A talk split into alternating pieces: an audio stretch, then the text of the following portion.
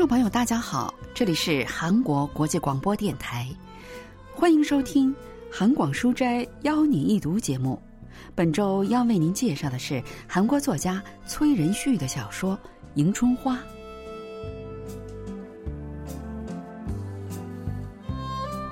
虽然嘴上说着成事在天，把一切都交给与生俱来的命运吧，但偶尔回想起走过的二十二年人生，涟漪还是觉得所有的一切是那么无语和充满绝望，不由自主的叹气起来。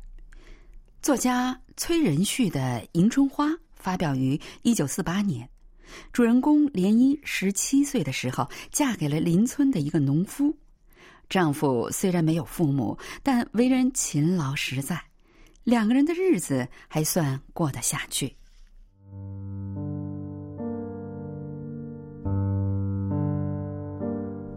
涟漪嫁过来后的第二年的夏天，丈夫被征召入伍。入伍的那一天，小两口面对面坐着吃早饭，丈夫把视线看向涟漪鼓起来的肚子，说：“一定要小心。”怕是快生了，那个时候涟漪还很害羞，没好意思回应丈夫的话。丈夫像教小孩子一样，反复嘱咐涟漪，自己走了以后要怎样怎样去做，把现在住的房子租给别人，搬到大伯子家去。金秋地里的庄稼，先拜托邻人们帮忙收割了，从明年开始到自己回来为止，把土地租给别人去种，等等等等。千叮咛万嘱咐，丈夫不断强调让涟漪搬到大伯子家去住，是担心年轻女子独自守在家里会遭遇什么变故。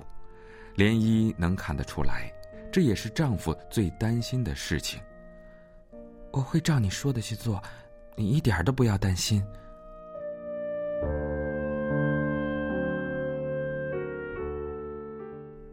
但是涟漪并没有照丈夫说的去做，她是自己下地种田，带着还在吃奶的石头留在家里，等着丈夫回来。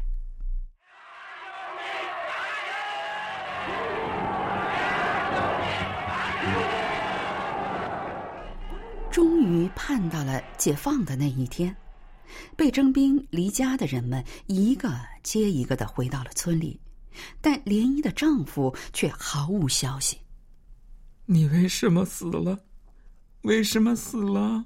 你让我跟孩子可怎么活下去啊？一天晚上，涟漪有撕声裂肺的哭了一场之后，猛地坐起，把手伸进炕头的匣子里摸索了起来。他从匣子里摸出来的是一把锋利的菜刀。这把只是看着都会让人不寒而栗的菜刀，是丈夫走后没几天，涟漪就拿来放在匣子里的。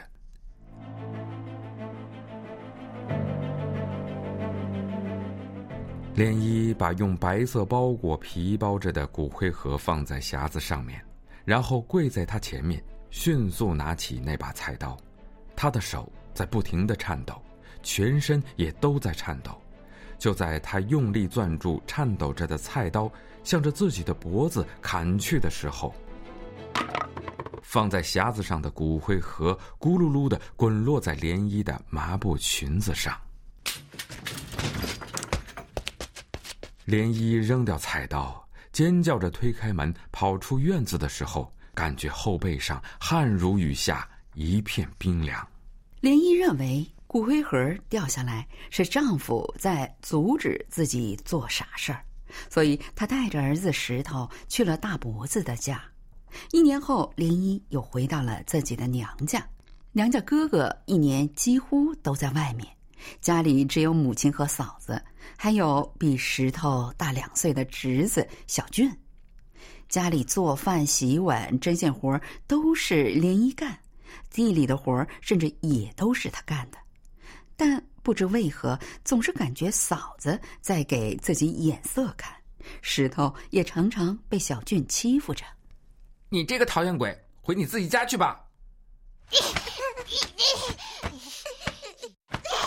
你这个家伙，去死吧！就这样，涟漪回到娘家大概有三年的时候。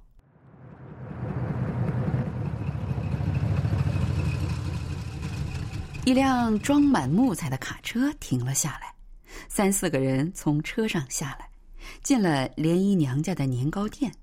莲姨的母亲忙着拿出年糕和凉粉招待他们，然后很亲热的对一个戴着毡帽的男人说：“一会儿你见见我再走。”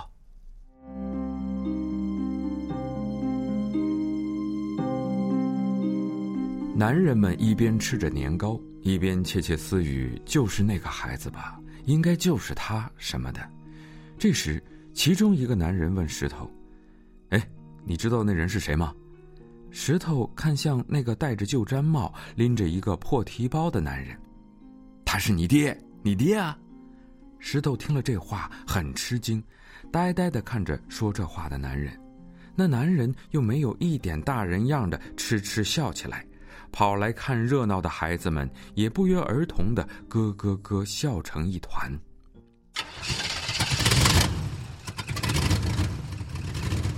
卡车载着那戴毡帽的男人飞驰而去，石头吸溜着鼻子推开上房的门：“娘，刚才来咱们家的那人是谁啊？”正在缝补衣服的莲衣一惊，手指被针尖扎了一下。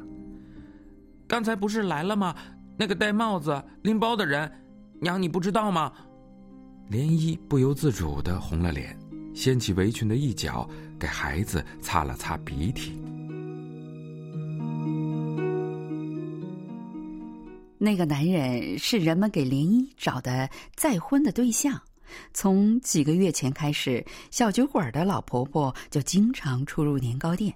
之后就带来了这个四十五六岁的男人，做木材生意的男人。从那以后，隔三差五的就带着水果、香皂、吃的等等来一趟。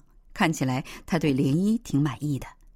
他的司机和助手们也常常特意的来吃东西，帮衬年糕店的生意。一天晚上，石头，石头，请进来吧，失礼了。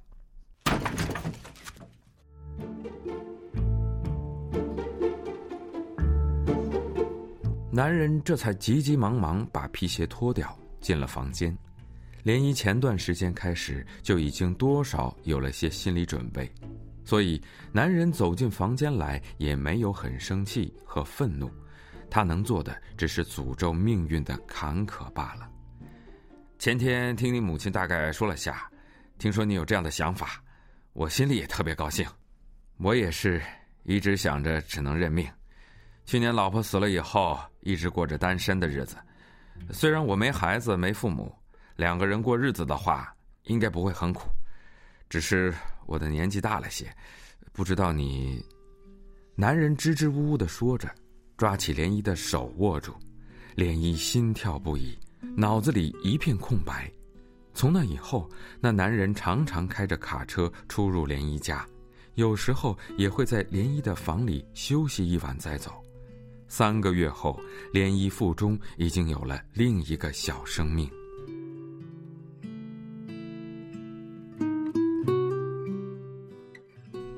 随着要去男人家的日子越来越近，涟漪说出了一直想说的话：“石头怎么办呢？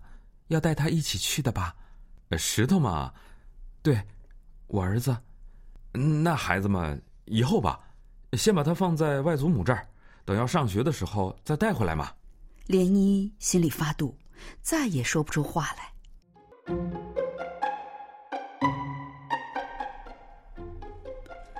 在石墙上的迎春花开的一片金灿灿的某一天，石头在墙下玩耍，他想起了小俊学习的时候自己在旁边听到的只言片语。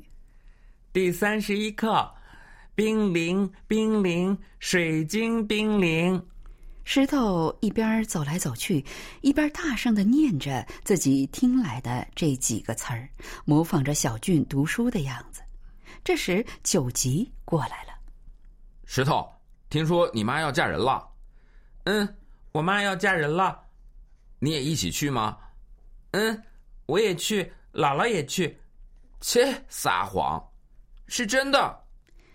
石头撇了一下嘴，然后又模仿着小俊学习的样子，一边念叨着，一边一个人往马路那边走去。但石头的话不过是朋友追问才随口那么回答的。涟漪要离开的日子终于来了。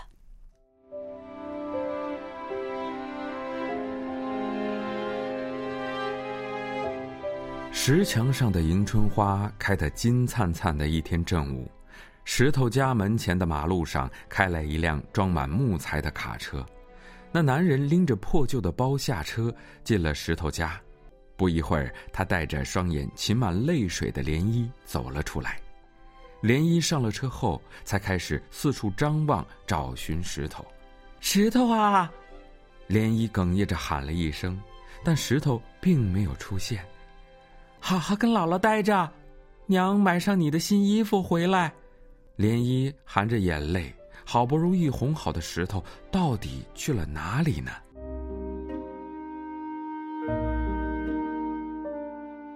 就在卡车马上就要出发的时候，涟漪怎么叫都不答应的石头被那男人的助手发现了。不知道什么时候，他悄悄地爬上了卡车，坐在了木材上。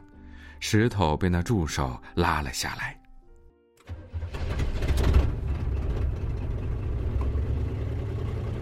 卡车“呼”的一声开走，石头跟在后面拼命的追着，但不管他怎么追。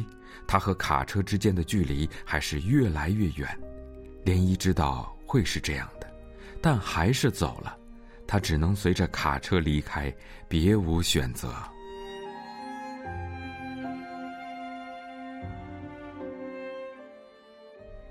在迎春花盛开的某一天，涟漪把石头留下离开了。对此，文学评论家全少英介绍说。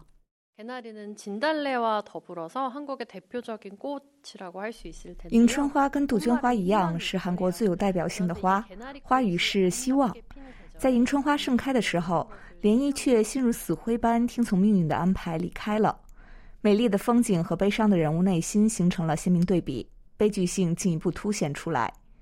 我认为，在小说最后一幕中，包含了作者对现实非常敏锐的看法。这部小说发表两年后，韩半岛爆发战争，贫苦老百姓不得不再次感到深深的绝望。作品中最后描写涟漪时说：“他不得不随着卡车离开，跟着卡车开往的方向。”这里的车象征着历史，暗示了人们只能跟着历史发展的方向而随波逐流的悲惨命运。